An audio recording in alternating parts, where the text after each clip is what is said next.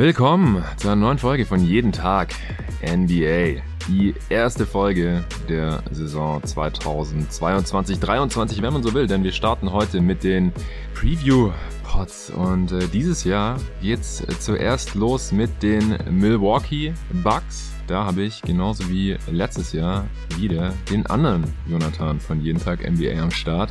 Und zwar den Jonathan Hammacher und diesmal nicht remote, wie bei den äh, ersten Pods, die wir zusammen aufgenommen haben, sondern zum ersten Mal äh, live vor Ort zusammen, vor allem Mike in meiner Wohnung hier in Berlin. Hey Jonathan. Hallo, freut mich, dass ich hier sein darf. Ja, das hat sich jetzt so ergeben. Du hattest mir geschrieben, du bist in Berlin für die Eurobasket bist jetzt seit Samstag oder seit Freitag äh, hier am Start, hast dir Samstag, Sonntag schon die Achtelfinal-Games reingezogen hier in der Mercedes-Benz Arena. Am äh, Sonntag habe ich die letzten beiden Spiele auch gesehen, also ich schaue auch äh, Eurobasket, Eurobasket, Basketball EM, nennt's wie ihr wollt, aber hier wird's äh, dazu höchstwahrscheinlich keine Pots geben oder dergleichen. Ich habe äh, sehr entspannt und nur wenige Spiele noch in meiner letzten Woche im Urlaub gesehen von Portugal aus, aber ich muss die restlichen elf Monate im Jahr äh, meine Tage nach irgendwelchen Basketballspielplänen ausrichten und dann wollte ich das im Urlaub ehrlich gesagt nicht tun. Deswegen äh, kann ich das nicht analysieren, äh, zumindest nicht annähernd auf dem Niveau, wie ihr es von mir hier gewöhnt werdet, zur NBA und äh, ja, es ist ein NBA-Podcast, jeden Tag NBA.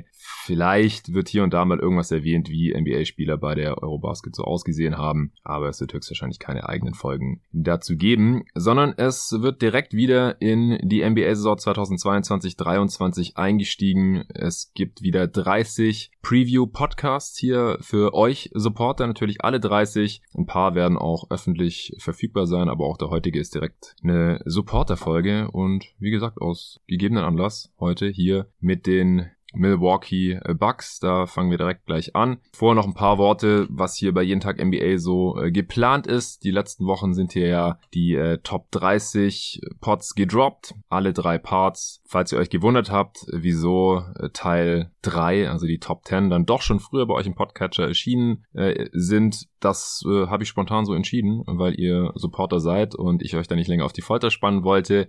Und es gab natürlich auch die Rückfrage, ja, wieso nur eine Folge pro Woche? Wieso spannst du uns hier so auf die Folter? Das ist nicht, weil ich ein, ein böser Mensch bin, sondern äh, einfach, weil es ansonsten ziemlich von Nachteil wäre für den Podcast jeden Tag NBA, wenn, was weiß ich, drei Pots in einer Woche kommen, dann kommt zwei Wochen gar nichts mehr. Das ist einfach schlecht für den Algorithmus, für äh, Chartplatzierungen und so weiter und so fort. Äh, Finde ich selber auch nicht cool, aber so ist es halt. Äh, don't hate the player, hate the game, wie man so schön sagt. Und auch für das Sponsoring. Also Sponsoren mögen es natürlich lieber, wenn sie einmal die Woche kommen, als irgendwie dreimal in einer Woche und dann gar nicht mehr. Solche Überlegungen fließen da leider mit ein. Aber für euch Supporter habe ich dann gedacht, eigentlich ist es ja egal, ob ihr die Folge jetzt schon am Donnerstag hören könnt oder erst am Montag. Und deswegen habe ich den schon früher rausgehauen. Das war tatsächlich so gewollt. Das war kein Fehler oder irgendwie sowas. Ich hoffe, ihr habt es bemerkt und äh, habt euch auch drüber gefreut. Für alle anderen kam der Pod dann am Montag und jetzt nehmen wir hier am Dienstag die erste Preview auf wie gesagt, erstmal ein Supporter-Pod. Ich habe jetzt vor, die nächsten Tage auch schon mal ein paar Previews anzufangen. Dieses Jahr schon deutlich früher als letzte Saison. Da äh, habe ich, glaube ich, gut drei Wochen vor Saisonstart erst angefangen mit den Previews, da ich da erst später Urlaub machen äh, konnte. Die äh, NBA-Saison war ja länger gegangen, die Offseason war kürzer. Dieses Jahr war das alles ein bisschen entspannter und äh, ich will die 30 Pods und dann noch so zwei, drei weitere Folgen jetzt eben hier ganz gemütlich in den nächsten fünf Wochen aufnehmen und für euch raushauen. Äh, morgen geht's weiter, da werde ich auch hier vor Ort, äh, wenn alles so geklappt wie geplant, mit dem äh, Lino aufnehmen zu den Portland Trailblazers. Dann gibt's die erste Preview mit dem Luca zusammen zu den Phoenix Suns. Und dann am Samstag nehme ich auch nochmal hier vor Ort auf mit dem Arne Brandt, äh, zumindest mal zu seinen Chicago Bulls. Vielleicht schaffen wir noch eine zweite Preview mit ihm zusammen. Und dann äh, am Montag fliege ich wieder zurück nach Portugal, denn ich musste den Sprinter da zurücklassen. Ich bin eigentlich ursprünglich äh, nur hier zurückgekommen für die Hochzeit meiner Schwester hier in Neukölln. Am äh, Freitagabend zurückgekehrt zusammen mit meiner Frau. Dann äh, habe ich noch die zwei Games am Sonntag mitgenommen und äh, mittags war ich noch bei einem Event äh, Freakology von äh, Kicks eingeladen, was auch sehr cool war. Es war so ein Basketball-Camp, äh, wo äh, Kids und junge Spieler Moves beigebracht bekommen haben und äh, zocken konnten und alle haben Greek Freak Stuff bekommen, den äh, neuen äh, Sneaker Signature Shoe von Janis, den äh, Zoom Freak 4er. Ich habe hier im Pod ja oft meine Liebe für den Zoom Freak 3er bekundet, äh, den ich mir insgesamt dreimal bestellt habe und die ganze Saison gezockt habe. Also das dritte Mal als eher so auf Vorrat, falls man den irgendwann nicht mehr in meiner Größe bekommt. Ich bin gerade noch bei meinem zweiten Paar Und äh, ich habe auch den Zoom Freak 4er bekommen, was ich sehr, sehr cool finde. Er ist super bequem. Ich habe gestern dann auch zum ersten Mal äh, mit dem gezockt hier auf dem Freiplatz, äh, zusammen mit äh, Riff von äh, Performance spontan ein paar Körbe geworfen. Dann kam noch Slom King vorbei. Kennt ihr vielleicht von TikTok oder Instagram oder YouTube, der auch beim King of Cologne gezockt hatte. Reiner Zufall, der auch gerade hier ist für die Eurobasket. Und dann haben wir da ein bisschen King of the Court gezockt und so. Und ja, erster Eindruck ist sehr, sehr nice.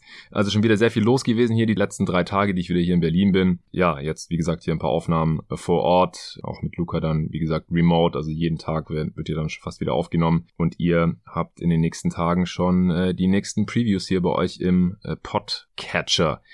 Dazu soll es das jetzt erstmal gewesen sein. Äh, ich würde sagen, wir warten nicht länger und fangen an mit der Preview zu den Milwaukee Bucks. Letztes Jahr haben wir uns hier im Pod drüber unterhalten, über den amtierenden NBA-Champ. Das äh, ist jetzt dieses Jahr nicht so. Sie haben in der Regular Season auch eher an unserem Worst Case performt, habe ich nochmal gesehen. Ich hatte 49 gesagt, du 50. Es sind 51 Siege geworden. Sie haben vom Netrating her auch wie ein 50-Siege-Team gespielt. Du wirst jetzt wahrscheinlich gleich entgegnen, dass ja Brook Lopez nur 13 Spiele gemacht hat. Aber ansonsten, ja klar, hier und da haben auch die anderen Starter mal ein paar Spiele verpasst. Aber gerade auch im Vergleich zu anderen Teams ging es eigentlich von den Verletzungen her, wie ich finde. Also alle ähm, Rotation, wichtigen Rotationsspieler von den Top 5, Top 6 so, äh, abgesehen von Brook Lopez, haben mindestens 65 Spiele gemacht. Äh, sie sind ähm, aber jetzt halt nicht mit Volldampf durch die Saison gegangen. Das war so ein bisschen die Frage letztes Jahr, wie gehen die Bucks an die Saison heran, wie geht auch Janis an die Saison heran. Ich finde, individuell hat er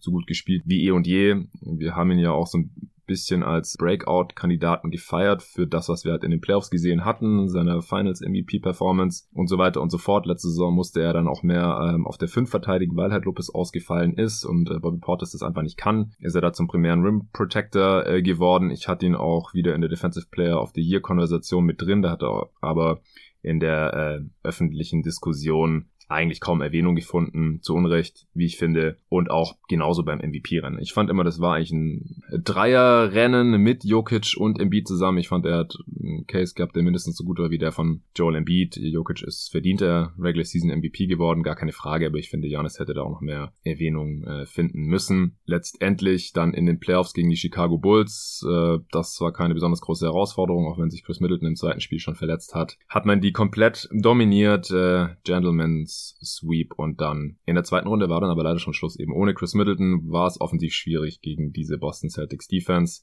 Janis hat eigentlich famos gespielt, da kann man nicht viel dran kritisieren. Äh, sie haben in sieben Spielen dann verloren, hätten auch schon zu Hause in Spiel 6 den Sack zumachen können, zwei Mal in Folge dann verloren und so halt auch die Serie. Vor allem, weil eigentlich die Dreier nicht mehr gefallen sind und Grant Williams dann genug von seinen äh, unendlich vielen Wide Open Threes machen konnte in Spiel 7. So würde ich zusammenfassen. Jonathan, was sind noch deine Gedanken zur letzten Saison? Hm, ja, also die Regular Season war eine sehr schwierige, wie ich fand. Natürlich ähm, waren, die, waren die Starter waren alle fit, aber trotzdem hatte man dahinter halt dann Wetten gemacht auf Minimumspiele, die überhaupt nicht funktioniert haben, egal ob das jetzt Ogilvy oder äh, Hood war. Und dann in so einer Saison, wo dann immer noch relativ viele ähm, Covid-Ausfälle hattest und so weiter, ähm, ist das natürlich dann schwieriger, wenn dann deine äh, Plätze 10 bis 15 einfach schlecht besetzt sind wie in einer normalen Saison. Trotzdem kann man dann eigentlich, war ich recht optimistisch zu Beginn der Playoffs und da hat man mhm. sich ja noch gegen die Chicago Bulls am Anfang sehr schwer getan. Gerade, glaube ich, nach dem zweiten Spiel wurde es für die Stimmung dann auch ein bisschen unruhiger, aber die hat man dann ja letztendlich dann auch noch ja, weggehauen und dann war halt ohne Middleton einfach offensiv viel zu wenig ähm, ja, Feuerkraft gegen die Celtics da. Man hat auch dann verschiedene Spieler, die eigentlich jetzt offensiv performen sollten, wie Portis oder Allen, haben dann einfach, die auch nur dafür da sind, haben dann einfach offensiv gar nicht stattgefunden. Und letztendlich musste Janis alles alleine machen. Holiday war auch in seiner Rolle ein bisschen überfordert und letztendlich waren dann die Celtics ohne Middleton halt klar das bessere Team, haben dann äh, trotzdem irgendwie eine sehr coole Serie, das über sieben Spiele ging man hatte ja auch eigentlich dann in Game 6 die Chance, das nach Hause zu fahren. Da hat mhm. Jason Tatum dann aber eine super Performance, ja, gehabt und damit haben die Bucks dann letztendlich knapp verloren, auch wenn ich, glaube ich, letztendlich sagen muss, dass es ohne Middleton sehr verdient war. Ja, genau. Also ich, ich würde nicht so weit gehen wie manch anderer, der sich dazu hinreißen lässt, ja, mit Middleton hätten die Bucks die Serie gewonnen und wären vielleicht auch Champ geworden oder wahrscheinlich Champ geworden, wie auch immer. Ich mag solche Gedankenspiele nicht so gern, weil diese What-Ifs erstens führen die zu nichts, außer zu unnötigen Diskussionen bis hin zu Streit, wo es auch persönlich wird und so, obwohl man es eh nie erfahren wird. Aber ich halte es schon für relativ realistisch, dass die Bucks Bucks eine deutlich bessere Chance gehabt hätten mit Chris Middleton, weil sie einfach nur mit Janis und, und Holiday ohne Middleton zu wenig Shot Creation einfach im Halbfeld haben und das ist halt gegen eine Defense wie die der Celtics ein riesiges Problem. Das hat man einfach gesehen und ich glaube einfach, dass Middleton da hätte helfen können, der auch gegen die Celtics historisch gesehen äh, ganz gut ausgesehen hat immer in den Playoffs. Aber es ist halt alles ein großes What If. Wir werden es nie erfahren, aber es war halt eine knappe Serie, sieben Spiele und da hätte Middleton definitiv helfen können. Und wie du auch schon sagst, so vor den Playoffs waren Bucks halt schon mit Favoriten im Osten, einfach als amtierender Champ, die äh, ähnlich stark wieder in die Playoffs gegangen sind. Natürlich ohne PJ Tucker, das war ein großes Thema letztes Jahr hier in der Preview, ähm, dass er halt gehen gelassen wurde, wo man ihn hätte halten können mit Bird Rights und nachdem man ja sowieso Luxury Tax zahlt, wieso lässt man gerade ihn gehen? Äh, da vielleicht nochmal kurz die Frage an dich, wie wie sehr hast du jetzt einen Spielertypen wie PJ Tucker vermisst in der letzten Saison? Ähm, sehr doll. Ich fand, man hat gerade gegen die Celtics gemerkt, auch wenn man offensiv natürlich die eigenen Pro äh, viele Probleme hatte, dass es halt defensiv einfach nicht variabel genug war, dass man selten wirklich Lineups hatte, die halt von der 1 bis 5 äh, sehr gute Verteidiger oder gute Verteidiger waren, die dann auch offensiv zumindest ein bisschen was bestrafen konnten. Und PJ Tucker hat letztes Jahr einfach als dieser große Wing, den du gegen verschiedenste Spielertypen einsetzt, auch in der äh, Help Defense immer wieder gut agiert hat. Er hat einfach gefehlt. So musste man dann oft halt mit defensiv jetzt nicht wirklich guten Spielern, wie zum Beispiel jetzt bei allem Respekt Portis oder Ellen da relativ viele Minuten spielen. Hm. Und ja, ich glaube, mit PJ Tucker wäre man letztendlich, hätte man den gehalten. Es war ja auch jetzt nicht unbedingt so, dass die Owner jetzt nicht ähm,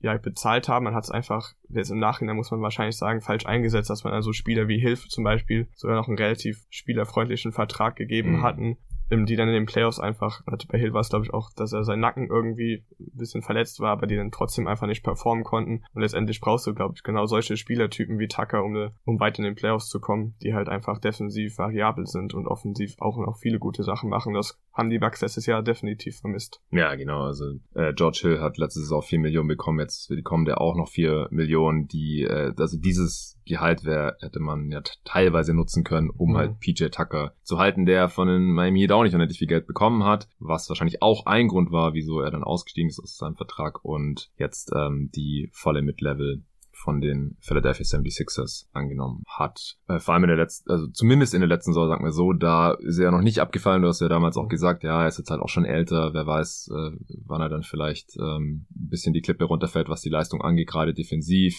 wie flott er dann noch ist. Ich meine, er hat jetzt in den vergangenen Playoffs in der ersten Runde hauptsächlich Trey Young on Ball verteidigt und er ermöglicht halt das äh, Switching-System. Zum einen hat er das bei den Miami Heat getan, wo wir jetzt mal gucken müssen, was die jetzt machen ohne ihn. Und bei den Milwaukee Bucks hat man ja auch gesehen, dass es ohne ihn nicht mehr so einfach ist. Ja, ich habe vorhin schon zu dir gesagt, ich habe mir die Übersicht angeschaut über die Zu- und Abgänge der Milwaukee Bucks, dass wahrscheinlich bei keinem anderen Team so wenig passiert ist. Also die haben im Prinzip zwei Spieler verloren, äh, aber könnten sie ja auch wahrscheinlich jederzeit jetzt wieder sein. Ich glaube, Jordan Warrer hat noch nirgendwo anders unterschrieben, oder? Ja. Und Ray John Tucker, den hatten sie in Exhibit 10 gegeben, den jetzt aber wieder entlassen und äh, dazu geholt haben sie für diese beiden Spieler in den Kader zum einen äh, Joe Ingles, das ist ein, ein Veteran, der ja eine große Rolle hatte in seiner bisherigen Karriere, war ja so ein Late Bloomer, ist spät noch in die NBA gekommen, aber dann hat er da ziemlich eingeschlagen bei den Utah Jazz, ist äh, jemand, der so Secondary Ballhandling übernehmen kann, ein großer Wing, der so smart spielt, dass er auch seine athletischen Defizite da über lange Jahre ausgleichen konnte, ähm, guter Shooter. Jetzt die letzten ein, zwei Jahre ist er bei den Utah Jazz schon so ein bisschen eingebrochen, äh, ist jetzt halt auch schon relativ alt und dann hat er sich ja im Januar das Kreuzband gerissen, was glaube ich, ne? Ja, war dann direkt out for season. Damals haben die Jazz eigentlich jetzt, vor allem im Nachhinein kann man glaube ich schon behaupten, äh, den ersten Move Richtung Rebuild gemacht und den somit eigentlich eingeleitet, denn sie haben ihn weggetradet, quasi sein Expiring, damit er auch sich die Möglichkeit genommen, ihn dann zu halten diesen Sommer und äh, dafür im Prinzip ja junge junges Talent genommen.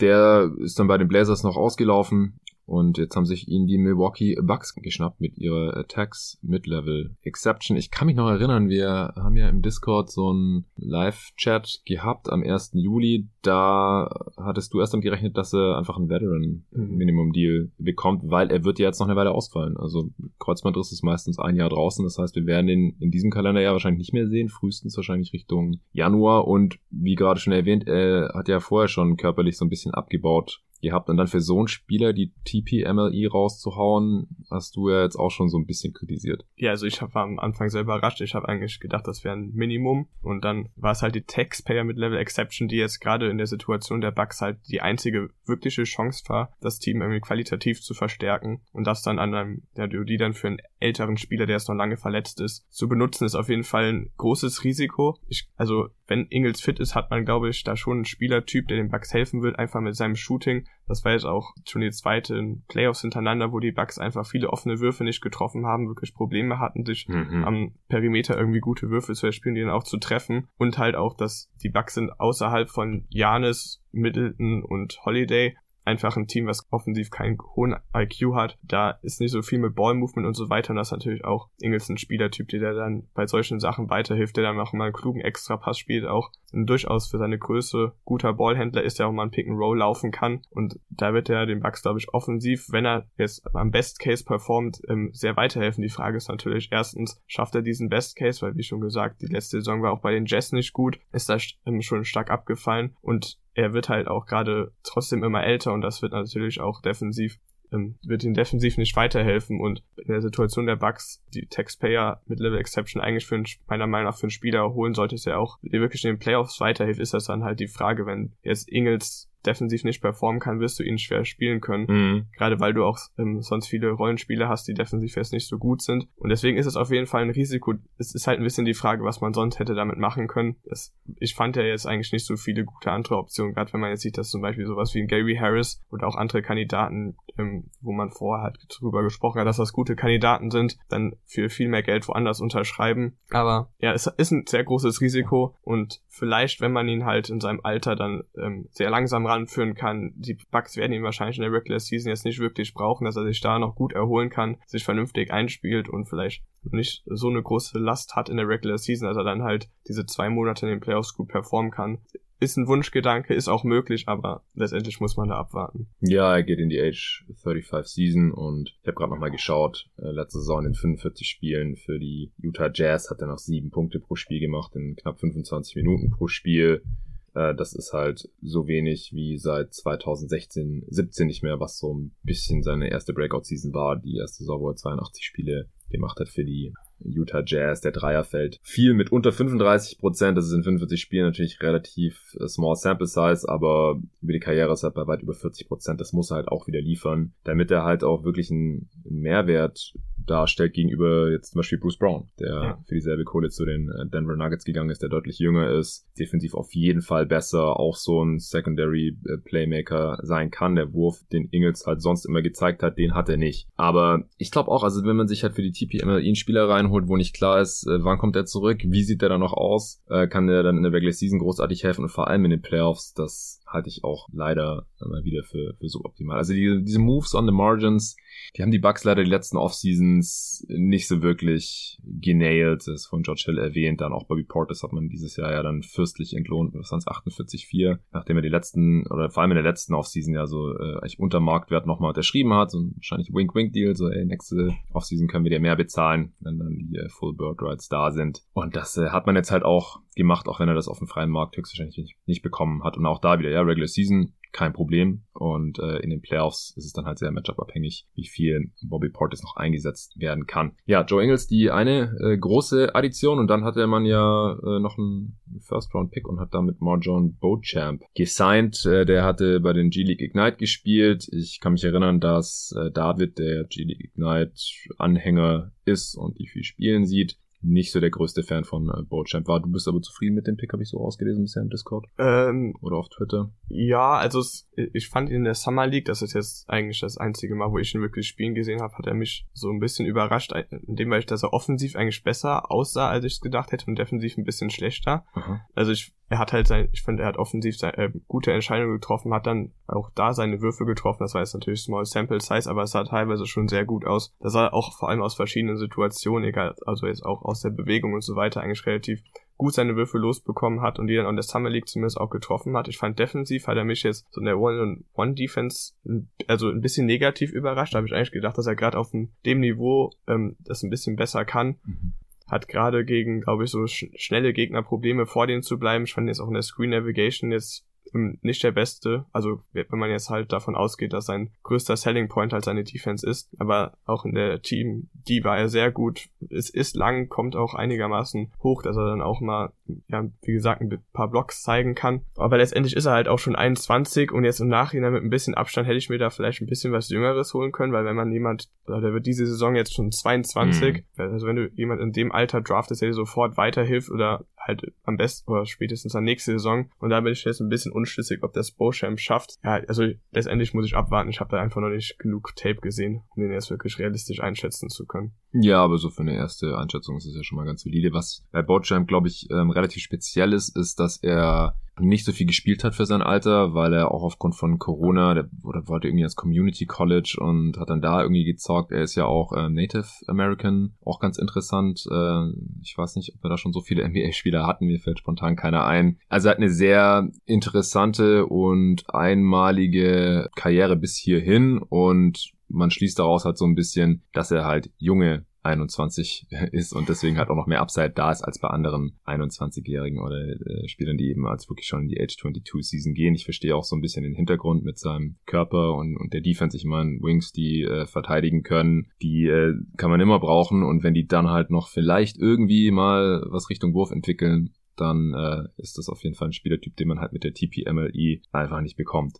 Das ist wahrscheinlich so die, die Hoffnung gewesen. Ansonsten hat sich nichts getan. Man äh, hat äh, die eigenen Free Agents ansonsten gehalten. Ich hatte ja äh, vorhin schon äh, Portis erwähnt. Man hat äh, Javon Carter gehalten. Man hat Ibaka nochmal fürs Minimum äh, gehalten. Man hat Pat Connaughton ein Dreijahres-Deal für gut 28 Millionen gegeben. Und äh, Wes Matthews natürlich nochmal ein Jahr Veteran Minimum. Also man geht im Prinzip wieder mit derselben Truppe plus irgendwann vielleicht äh, Joe Ingles äh, und vielleicht ein paar Minuten Bochamp in die kommende Saison. Also da wird sich wahrscheinlich dann auch nichts in der Starting Five ändern. Äh, nee, ich glaube gerade in der Regular Season wird man halt wieder mit Grayson Allen ähm, auf der 2 starten. Äh, Richtung Playoffs könnte es durchaus sein, dass dann Matthews ähm, wieder in die Starting Lineup kommt, mhm. mehr Minuten spielt, aber der ist ja auch schon et etwas älter und da werden man auch, glaube ich, die Minuten ein bisschen managen. Und von daher glaube ich eigentlich, dass wir dann die Big Three mit Allen und Lopez in der Starting Five sehen werden. Ja, also Lopez haben wir ja vorhin schon erwähnt, ist ja so fast ein bisschen wie eine Edition, weil er äh, letzte Saison halt nur diese 13 Spiele gemacht hat, da auch nur knapp 23 Minuten pro Spiel gesehen hat, was deutlich weniger ist als in den äh, Vorsaisons. Auch er geht jetzt schon in die Age äh, 34 Season, kann ich mir ganz gut merken, weil das ist derselbe Jahrgang wie ich, 88. Und leider muss man halt in dem Alter auch immer damit rechnen, dass äh, die nächste Saison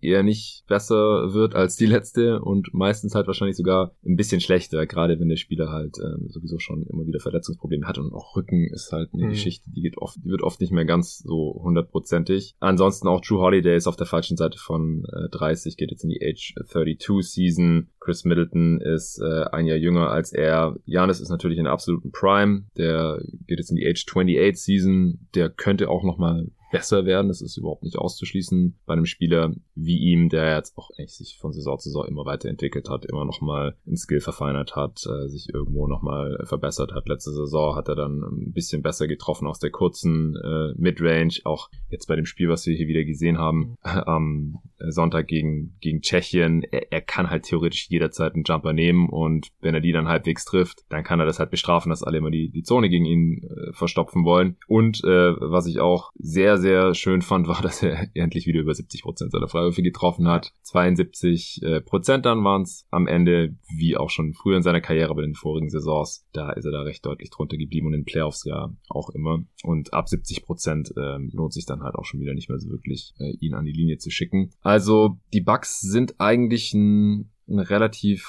altes Team. Wes Matthews hast du gerade schon erwähnt, der soll wahrscheinlich eher, eher nicht starten, weil der halt auch schon relativ alt ist. Age 36 Season ist es auch dann äh, bei ihm schon, genauso wie bei äh, George Hill. Pat Connaughton kommt in die Age 30 Season. Portis und Allen sind noch ziemlich in der Prime, jetzt auch in der Age 27 Season jeweils. Ibaka, äh, auch Age 33 Season. Denkst du, dass die ganzen Starter und halt auch Janis dann, um ihn zu schonen, dann äh, eher wieder so knapp über 30 Minuten maximal vielleicht äh, pro Spiel sehen und dann halt mehr Bankspieler Minuten sehen. Ich meine, man ist ja auch relativ tief. Wenn ja, alle ja. fit sind, dann, dann hat man ja da auch Connaughton noch von der Bank. Wie gesagt, äh, vielleicht spielt die Barca ein bisschen mehr als in der letzten Saison. Vielleicht bekommt Bochum schon ein paar Minuten und so weiter. Ja, ich glaube, man wird das von den Minuten her eigentlich so machen wie bei Bud immer auch. Wie jetzt zum Beispiel in der 1920er Saison war man ja auch super erfolgreich in der Regular Season, obwohl Janis jetzt nicht viel gespielt hat. Und wie du schon meintest, meiner Meinung nach hat man, glaube ich, 10 bis 11 vernünftige ähm, Rotationsspieler mhm. für die Regular Season, dass man da auch ähm, gut durchmixen kann also die Rollenspieler werden zwar immer älter, aber ich finde eigentlich, was zumindest positiv zu sehen ist, dass er jetzt außer Lopez jetzt nicht mehr super verletzungsanfällig ist. Also gerade, ob jetzt Janis oder Janis ist quasi nie verletzt, aber auch so jemand ja. wie Holiday oder Middleton. Das war jetzt eigentlich das erste Mal, dass Middleton jetzt wirklich länger verletzt war und gerade das am Handgelenk sollte ja jetzt eigentlich keine langfristige ähm, Sache sein. Ist es jetzt sicher, dass der fit ist zum Training Camp? Ich habe gehört, es, es steht in der Schwebe, ob er jetzt, also ich glaube zum Start des Training Camps ist er wahrscheinlich nicht fit, mhm. aber man ist irgendwie optimistisch, dass er zur Start der Regular Season fit ist. Ich glaube, so war jetzt okay. der offizielle Wortlaut. Ja, das hatte ich auch gehört.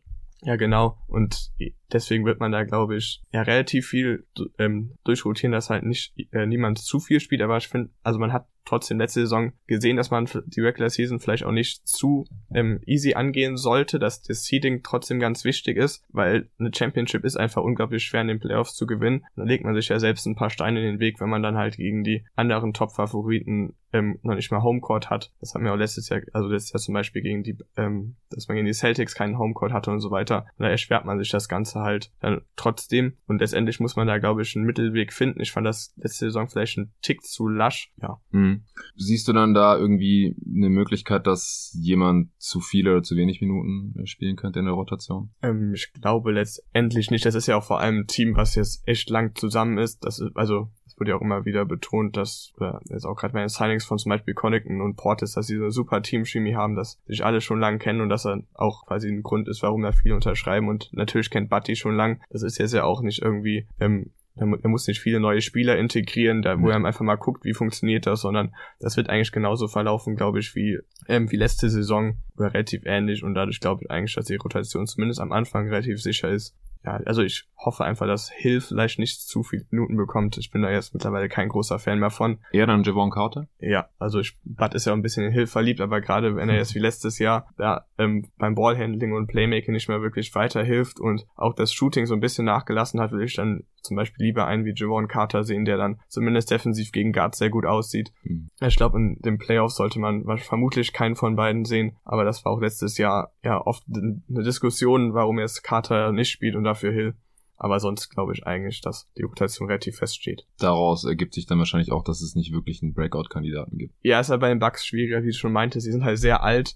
Da hast du jetzt wenig Leute, die irgendwie kurz vor der Prime stehen. Ich könnte mir halt vorstellen, dass Ibaka vielleicht ein kleines Comeback hier hat, wenn halt die Rückenverletzung ein bisschen länger ähm, weg ist, er eine, äh, einen kompletten Sommer hatte mhm. äh, für die Recovery. Aber letztendlich sind das alles so kleine Schritte. Da wird jetzt niemand sein, wo man jetzt, glaube ich, im Jahr ähm, groß anders drüber sprechen wird als heute. Eventuell, wenn Holiday mal eine vernünftige offensive Playoffs hat. Aber letztendlich gibt es da ja nicht viele junge Spiel Talente, die irgendwie den nächsten Schritt machen können. Ja, und Holiday hat ja auch fast jeder trotzdem in der Top 30 mhm. drin gehabt. Viele auch im äh, niedrigen 20er Bereich. Ich glaube, Top 20 Spieler, das äh, okay. wird wahrscheinlich eher nicht passieren passieren. Ähm, genauso bei, bei Middleton, die, die sind wahrscheinlich eher, was sie sind. Und da kann man wahrscheinlich schon froh sein, wenn sie jetzt äh, Ü30 ihr Level erstmal halten können und, und einfach fit bleiben können. Ein anderer Kandidat, also ist jetzt natürlich schwierig, wenn er schon der beste Spieler der Welt ist, aber ich glaube, wenn Janis jetzt wirklich mal noch eine ein, einmal in den Playoffs von Anfang bis Ende gut performt und eine Championship ist, wird es, glaube ich, jetzt bei der aktuellen Bewertung keinen großen Unterschied machen, aber es wäre, glaube ich, nochmal ein wichtiger Meilenstein für seine All-Time-Bewertung, dass wenn er jetzt nochmal wirklich ähm, komplette Playoffs dominiert und dann irgendwie einen super Playoff-Run in die Finals hat oder zur Championship, dass du ihn da dann schon halt an die Top 15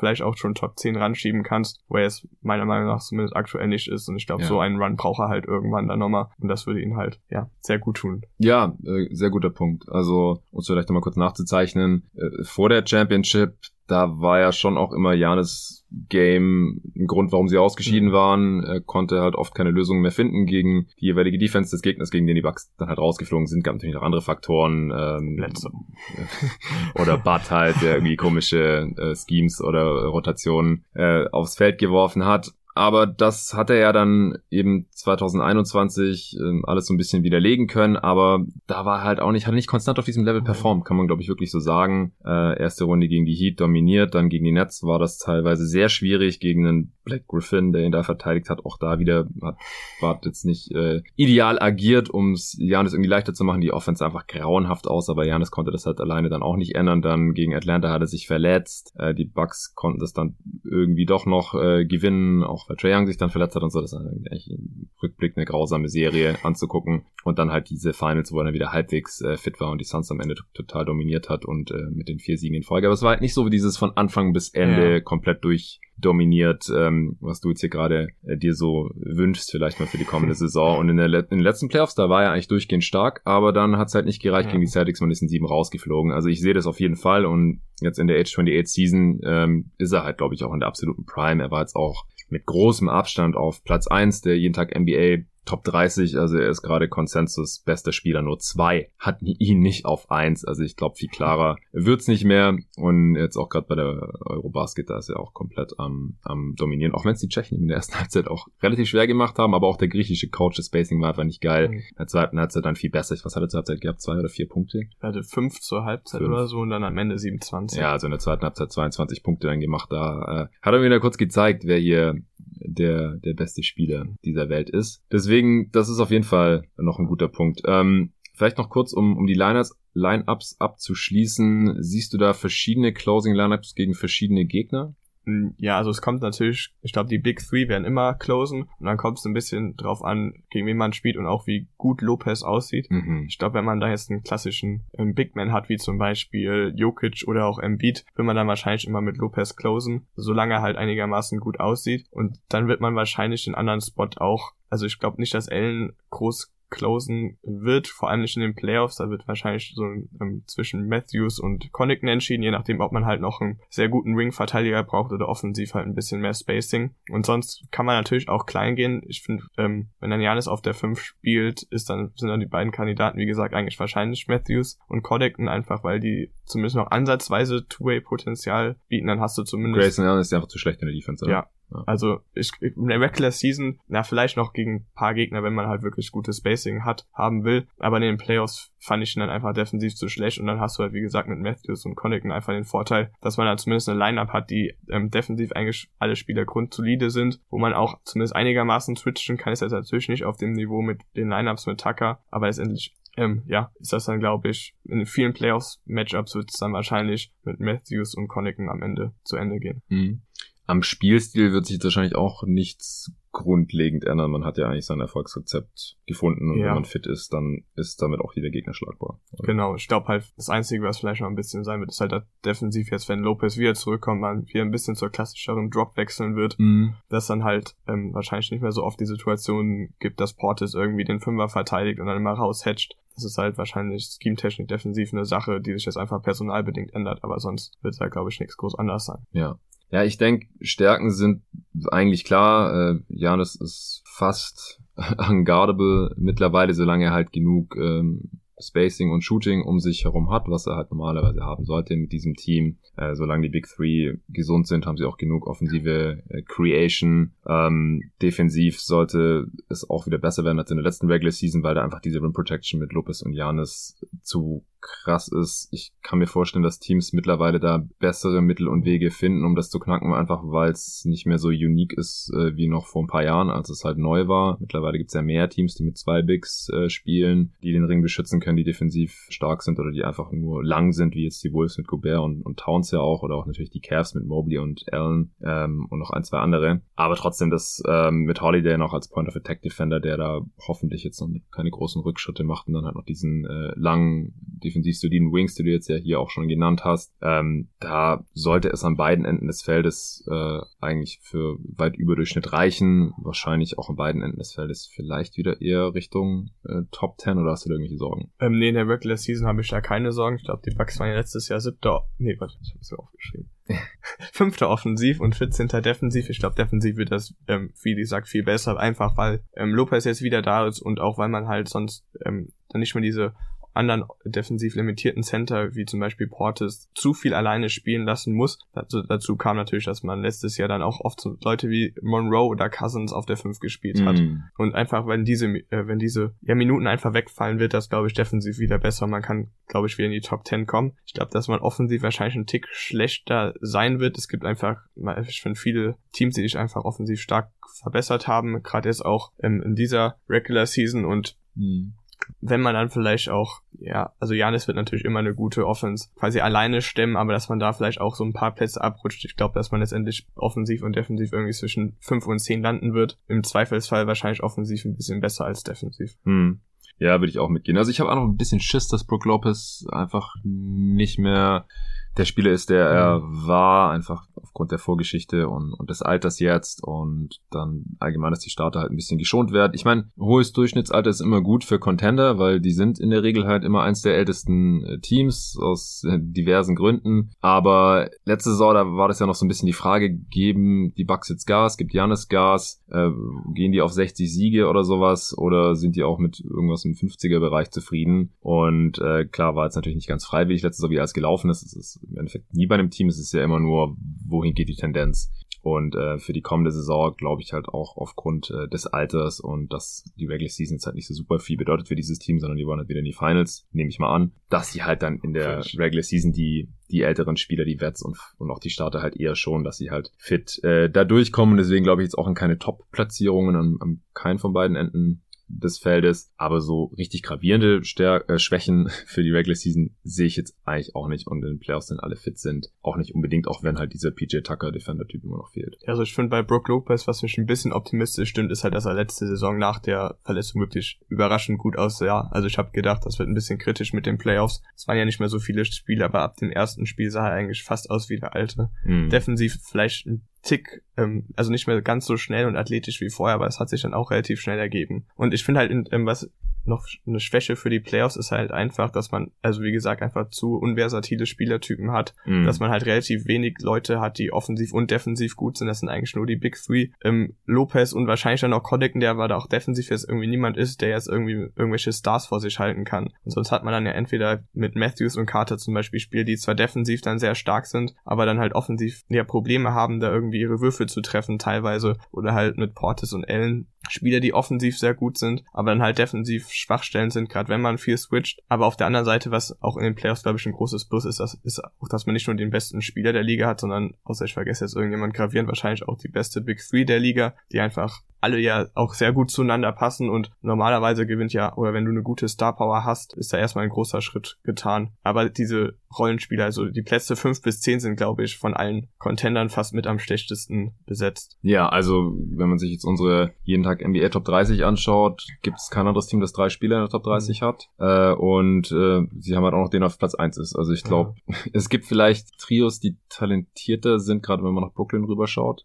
Aber ich weiß nicht, also es wird natürlich noch eine Netzpreview geben. Ich weiß nicht, wie wir darüber sprechen müssen, aber keine Ahnung, was von Simmons zu erwarten ist. Bei Kyrie ist es ähnlich, wenn auch aus anderen Gründen. Äh, und klar, KD. Ähm, ist auch ein Top 3. Der war auf dem geteilten dritten Platz mit Steph zusammen. Also mindestens mal ein Top 5 Spieler dieser Liga. Ich glaube, da wird niemand widersprechen. Aber halt äh, deutlich älter als, als Janis. Von daher, glaube ich, kann man das so stehen lassen. Und ja, das, das ist nochmal ein guter Punkt. Finde ich auch, dass es in den Playoffs halt aufgefallen ist, die Bucks halt viele Spezialisten im Kader haben, die eine Sache oder also in der Regel halt Shooting sehr gut mhm. können. äh, und, und wenn dann da die Dreier nicht fallen, dann ähm, ist es halt schnell ein Problem. Und das ist auch das bereitet mir bei Lopez ein bisschen Sorgen, beim äh, Splash Mountain. Ich habe gerade nochmal geschaut. Der äh, hat halt in, in den Playoffs jetzt auch, in den letzten vier Jahren in Milwaukee, hat er nur einmal über 32 Prozent seiner Dreier getroffen. Äh, 2019, 20, da waren es fast 40 Prozent in den zehn Spielen immerhin. Äh, aber da dann auch über seine Karriere jetzt, und er hat ja erst in Milwaukee wirklich angefangen, Dreier zu nehmen, in dieser gesamten Zeit in den äh, Playoffs halt auch keine 32 Prozent seiner Dreier getroffen und er wird dann halt auch entsprechend verteidigt, wenn er das mhm. dann nicht bestrafen kann, dann nagt es natürlich auch am Spacing und äh, gegen oder in den zwölf Spielen jetzt in den Playoffs nach seiner Verletzung hatte halt die schlechteste Quote gehabt mit 21 Prozent. Also sein Wurf äh, fällt da leider noch nicht wieder so gut. Und auch in der Regular Season hat er ja auch, seit er Dreier nimmt, nur einmal über 35 Prozent die Chancen. Jetzt gut, die 13 Spiele jetzt waren 35,8 Prozent der letzten Regular Season. Ähm, und sein bestes Jahr war auch acht, nee, das war 18, 19. Sein erstes Jahr in Milwaukee, wo er dann wirklich angefangen hat, viele Dreier zu nehmen und da hat er 36,5 Prozent äh, geschossen und die beiden Saisons jetzt äh, seither, wo er viel gespielt hat, 31,4 Prozent und 33,8 Prozent. Also das, was halt Brook Lopez offensiv so interessant macht, ist, dass er ja, er kann mal gegen Mismatch noch in Post gehen, äh, aber normalerweise soll er aus dem Weg gehen, damit Janis halt agieren kann und sich in die Ecke stellen oder auf den Flügel da auf Spot-Up oder Catch-and-Shoot-Dreier warten. Und wenn er das nicht bestrafen kann, dass er dann auch viel stehen gelassen wird, was Bigs halt generell werden, nur die wenigsten, äh, selbst die wenigsten Stretch-Bigs werden wirklich konstant an der Dreierlinie verteidigt, die haben da wirklich Gravity, weil halt äh, der gegnerische Big normalerweise immer irgendwo aushilft und äh, absinken muss.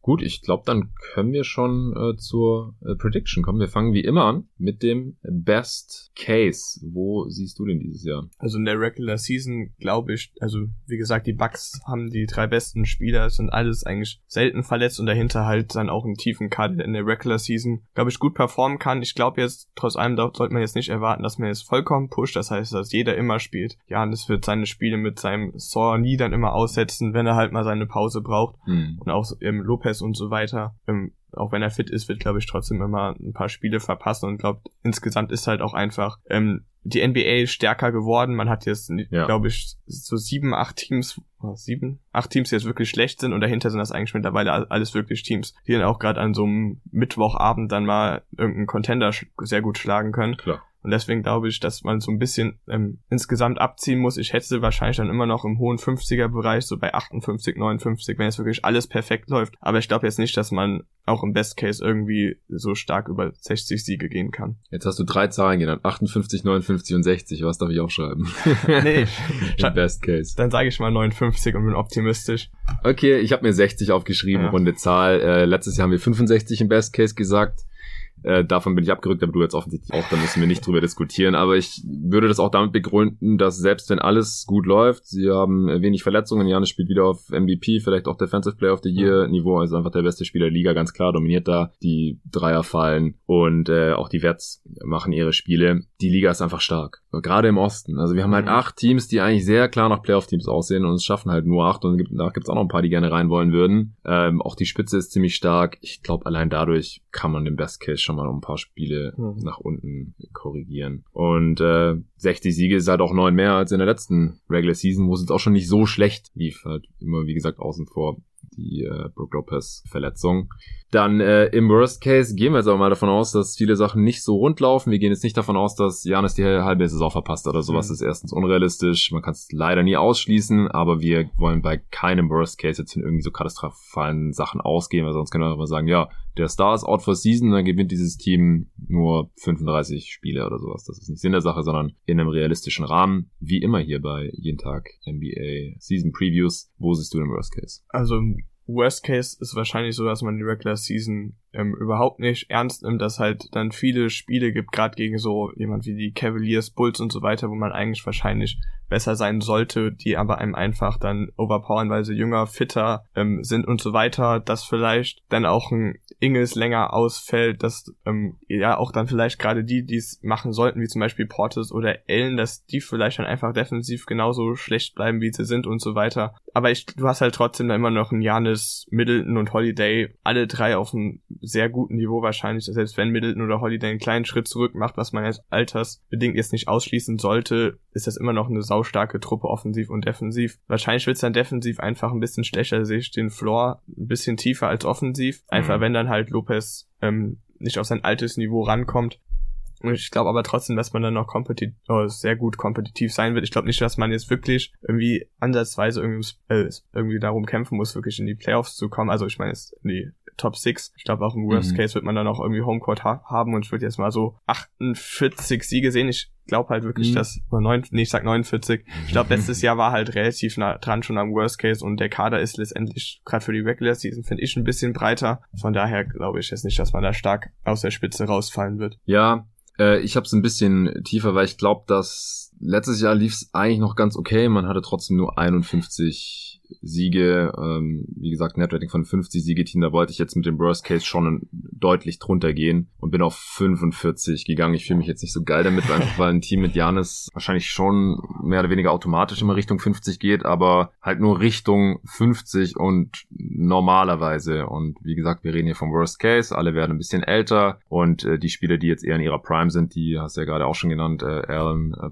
Portis, die haben halt dafür defensiv ihre Schwächen oder äh, Javon Carter, der auch so in dem, in dem Alter ist, ist halt auch niemand, der jetzt besonders viel spielen sollte in der, selbst in der Regular Season. Von daher glaube ich, dass ein Team mit Janis, wenn der dann halt im Worst Case vielleicht auch eher 20 statt 15 Spiele fehlt oder sowas, ähm, ich glaube, davon kann man schon mal irgendwie ausgehen. Oder wenn er halt geschont wird äh, und nur 30, 31 Minuten pro Spiel spielt. Mit ihm auf dem Feld wird man dominieren. Ohne ihn mal gucken. Letzte Saison äh, hatte man da, glaube ich, ein negatives Net-Rating. Äh, deswegen bin ich jetzt hier im mittleren 40er-Bereich genannt. Einfach auch, weil, wie gesagt, die Spitze im Osten ist einfach ja. so, so stark. Ähm, das wird hier wahrscheinlich bei jeder Saisonvorschau, zumindest bei den besseren Teams im Osten, äh, zur Sprache kommen. Da kann man dann, ja, ich glaube, mit 45 Siegen kann man das Playen vielleicht gerade noch so vermeiden. Also Playen würde ich wirklich sehr, sehr wundern selbst im Worst Case, aber in der Conference ist es halt nicht auszuschließen, vor allem wenn die Nets jetzt nicht implodieren sollten und ganz gut performen.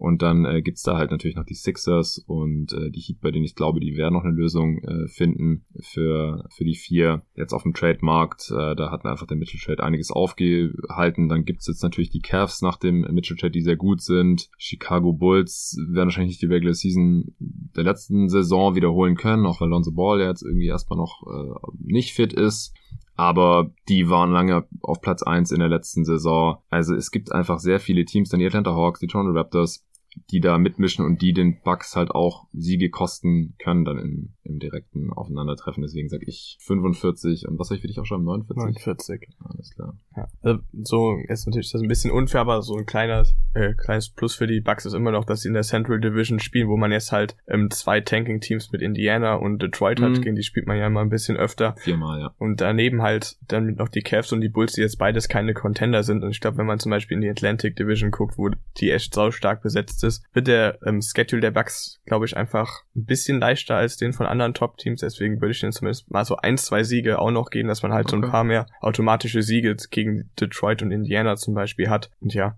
und was auch noch ist, also es gibt ja, glaube einer postet immer so die Strengths of Schedule, ähm, wie der halt aussieht und die Bugs starten halt relativ einfach, glaube ich, in die Saison rein, sodass man da vielleicht am Anfang auch jetzt nicht so sehr unter Druck gerät, wenn man jetzt, also im Vergleich, wenn man zum Beispiel sehr viele Spiele halt gegen diese guten Teams hat, so dass es vielleicht jetzt mal ein bisschen küchenpsychologisch gedacht, dann auch halt mit einem positiven Gefühl in die Saison geht. Ja, ich weiß aber immer nicht, wie viel das wert ist, wenn ein mhm. Team am Anfang einen leichten und am Ende einen härteren äh, Schedule äh, hat. Aber Gut, du hast mich auf 46 Siege hochgelabert.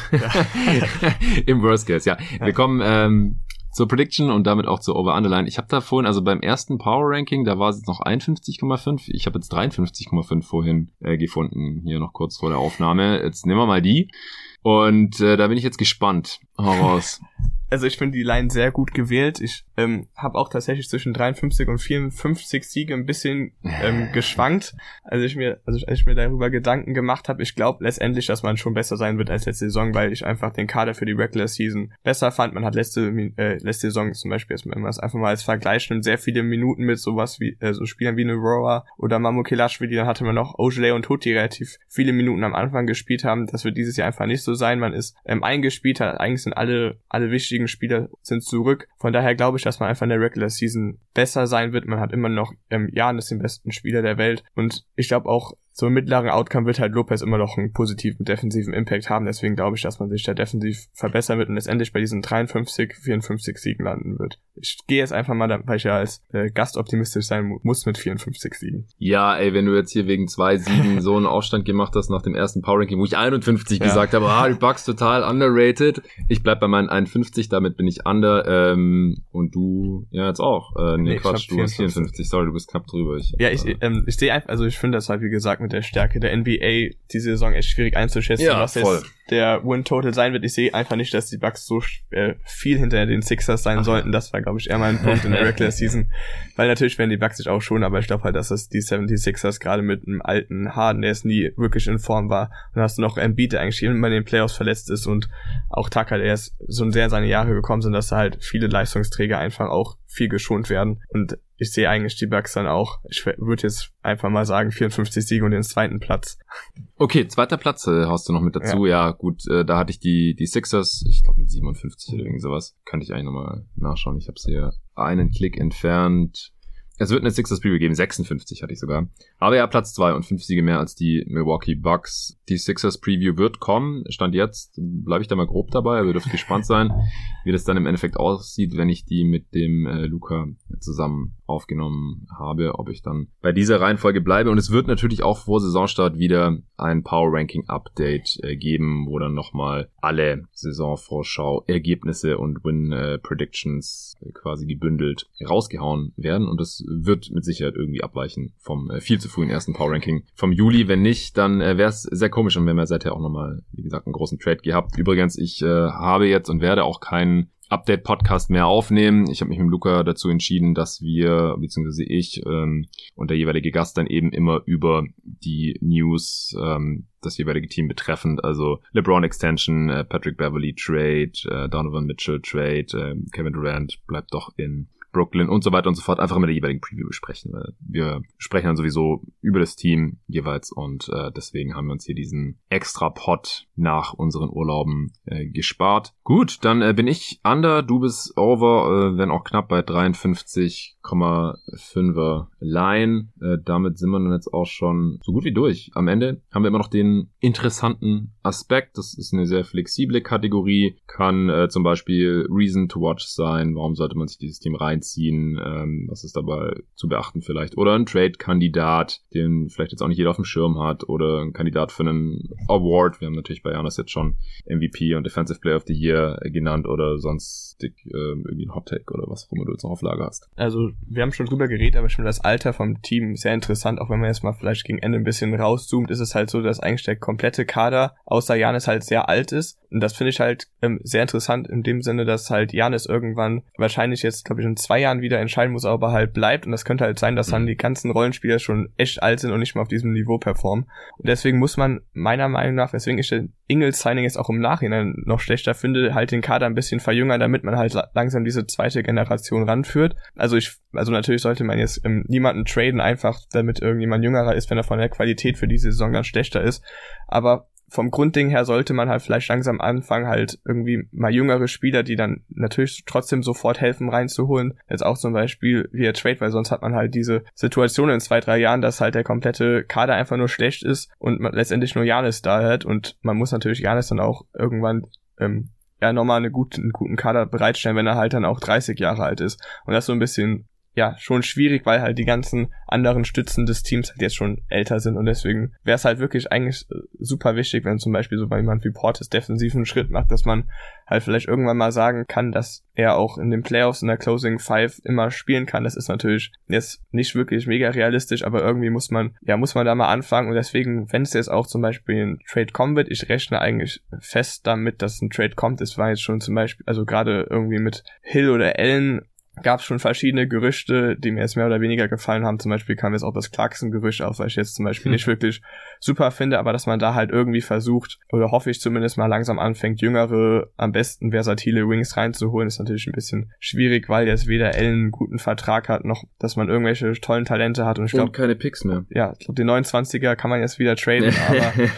das ist Ja. natürlich schwierig, aber da muss man jetzt, ja, irgendwie mal anfangen. Und das ist, glaube ich, schon ganz interessant. Also mein. Wunsch-Trade-Kandidat ist ein bisschen Eurobasket beeinflusst, wäre jetzt von Tekio, aber vielleicht wollen die Jesse dann irgendwann loswerden. Äh, ich glaube, den, den behalten jetzt erstmal, wird wahrscheinlich nicht für besonders viele Siege sorgen und ist halt ein, ein junger Wing, der offensichtlich schießen kann. Ja. Äh, und, und kommt jetzt auch gerade erstmal zu den, zu den Utah Jazz für die kommende Saison. Ja, das, da kommt eine sehr interessante Situation auf die Ja. Milwaukee Bucks zu. Das war klar, als die für Holiday getradet haben ähm, und mit Middleton dann halt dieses Trio geformt haben, weil die sind halt beide deutlich älter als äh, Janis und er, er kann 2025 aus seinem äh, Vertrag aussteigen. Also jetzt keine Panik, sind noch drei Jahre. Aber normalerweise muss das Team eben schon vorher gucken, dass es halt bis zu diesem Zeitpunkt dann wiederum attraktiv aussieht. Und es sind halt alle First Rounder bis 2027 bereits weggetradet, äh, auch die Swaps. Und das macht es halt schwierig, das Team äh, jetzt zu verstärken, auch wenn, solange Janis da ist, diese ganzen First wahrscheinlich gar nicht besonders gut sind. Also jetzt, mhm. äh, dieses Jahr war es ja auch der 24. Pick, den hatten sie dann selbst mit Bowchamp. Von daher sind da die Opportunitätskosten wahrscheinlich erstmal nicht so sonderlich hoch, aber irgendwas braucht man halt an Gegenwert, um sich zu verjüngen, weil in äh, drei Jahren ist dann halt auch der Kader eigentlich leer. Das heißt, man muss entweder die alten Spieler nochmal verlängern. Middleton kann ja nächstes Jahr schon aussteigen. Ja. Nächsten Sommer hat äh, eine Spieloption über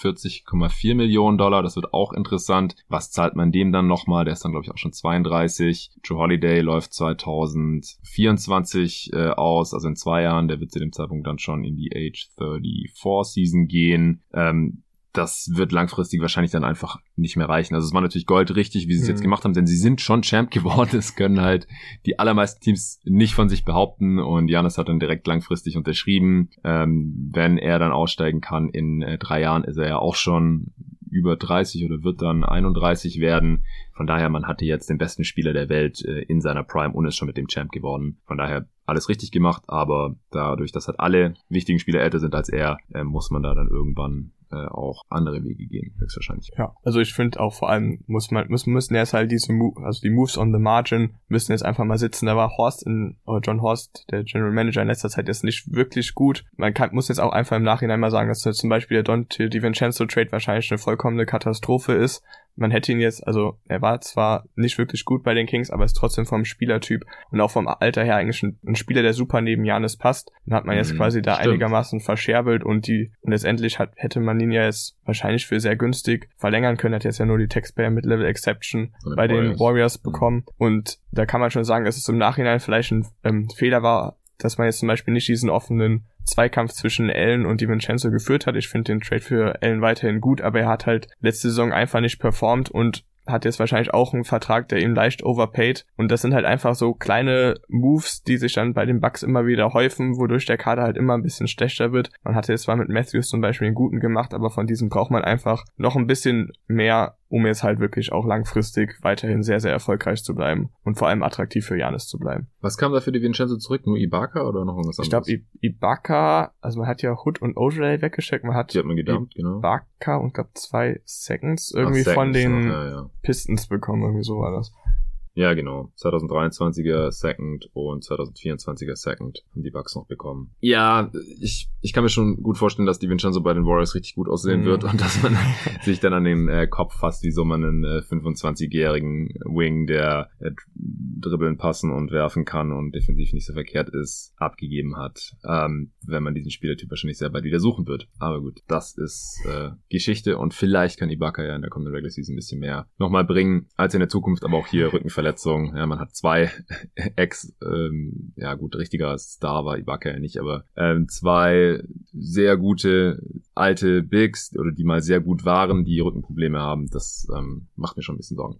Aber gut, ich würde sagen, wir sind für heute durch. War jetzt doch ähm, eine relativ ausführliche Aufnahme, länger auch als letzte Saison, wenn ich es gerade richtig sehe. Ähm, Aufnahme ist ungefähr eine Stunde. Äh, vielen Dank, dass du vorbeigekommen bist. Äh, viel Spaß nachher bei äh, Deutschland gegen Griechenland. Äh, dein Land gegen deinen äh, Lieblingsspieler. Wird auch äh, interessant, oder? Ja, also ich weiß ehrlich gesagt noch nicht wirklich, wofür es mein Herz schlagen wird. Wahrscheinlich ein bisschen für beide und ich werde, egal wie es ausgeht, mit einem weinenden und lachenden Auge, äh nee, doch mit einem weinenden und lachenden Auge aus der Arena gehen. Ja. Weil weil ich habe auch schon am, am Sonntag gemerkt, es ist unglaublich. Also ich bin bei Janis sofort dabei, ich war sofort gecatcht. Und deswegen freue ich mich heute sehr drauf, hoffentlich mit Bestbesetzung auf ein geiles Spiel. Ja, hoffen wir, dass Franz Wagner äh, spielen kann und nicht allzu sehr angeschlagen ist und äh, dass äh, viele einschalten und dieses Spiel gucken. Der Pod hier wird dann erst morgen erscheinen, da wissen wir schon alle, das Spiel ausgegangen ist, deswegen werden wir da sich weiter drüber quatschen. Äh, Nochmal danke, dass du am mhm. Start warst, war wieder ein sehr, sehr äh, cooler Pod. Allen danke fürs Touren, natürlich auch für Supporten, auch dass ihr jetzt über den Sommer äh, dran geblieben seid. Ein paar sind leider abgesprungen. Ich weiß nicht, ob es daran liegt, dass halt halt im August, September weniger Pots gekommen sind als gewohnt, aber es tut mir leid, ich muss halt auch irgendwann mal einmal im Jahr wenigstens ein bisschen Urlaub machen und ich äh, habe so gut es ging dafür gesorgt, dass ihr trotzdem euren äh, Content bekommt oder dass es an den allgemein steigenden Kosten äh, gerade liegt, äh, kann ich natürlich auch keinem verdenken, wenn er dann diese 6, 7 Euro äh, im Monat nicht mehr über hat und, und deswegen jeden Tag NBA äh, kündigt. Ich kann es nur nochmal sagen, äh, ich habe es jetzt auch nochmal in äh, privaten Messages dem einen oder anderen, der mir geschrieben hat, als er gekündigt hat, was mir auch immer deutlich lieber ist, als wenn die Leute einfach nur verschwinden und ich nicht weiß, ob es an, an mir, an jeden Tag NBA, quasi am, am Pod, am Content lag äh, oder halt einfach an der privaten finanziellen Situation oder dass man sich einfach gerade nicht mehr so für Basketball interessiert, sollte auch mal vorkommen. Das ist mir mehr lieber, wenn die Leute mir schreiben, weil dann kann ich eben auch sagen, hey, wenn du gerade die Kohle nicht so übrig hast, es gibt eben das Angebot, dass ich es euch billiger geben kann, gerade auch für Schüler und Studenten, äh, wo es eben eng ist jeden Monat, dann äh, können wir darüber sprechen. Also gar kein Thema. Ihr müsst mir einfach nur Bescheid sagen. Schreibt mir auf Steady per Direktnachricht ähm, oder oder auch per E-Mail, das funktioniert auch, aber wenn ihr Supporter seid, dann einfach bei Steady, weil das lese ich immer äh, sofort und ich werde jetzt auch allen, die mir geschrieben haben, während ich im Urlaub war, antworten in den äh, nächsten Tagen. Da bin ich jetzt am ersten Tag nach meinem Urlaub noch nicht äh, dazu gekommen. Da musste ich das allerdings jetzt erstmal abarbeiten. Da war natürlich einiges liegen geblieben jetzt die letzten ein, zwei Wochen, denn äh, länger habe ich jetzt auch äh, nicht wirklich Urlaub machen können. Ich habe im Endeffekt äh, noch viel zu lange und viel zu viel im Urlaub gemacht und am Ende noch die, die letzte Woche versucht, äh, nicht mehr in die Mails reinzuschauen, nicht mehr aufs Steady reinzugucken, nicht mehr auf Discord. Und nach dem Donovan Mitchell Trade habe ich mich dann auch ähm, ein bisschen von äh, Twitter und auch Instagram endlich mal fernhalten können. Noch ein bisschen entspannt. Jetzt habe ich wieder Energie, ich habe wieder Bock und äh, ich freue mich auf die nächsten 29 Previews. Bis dahin.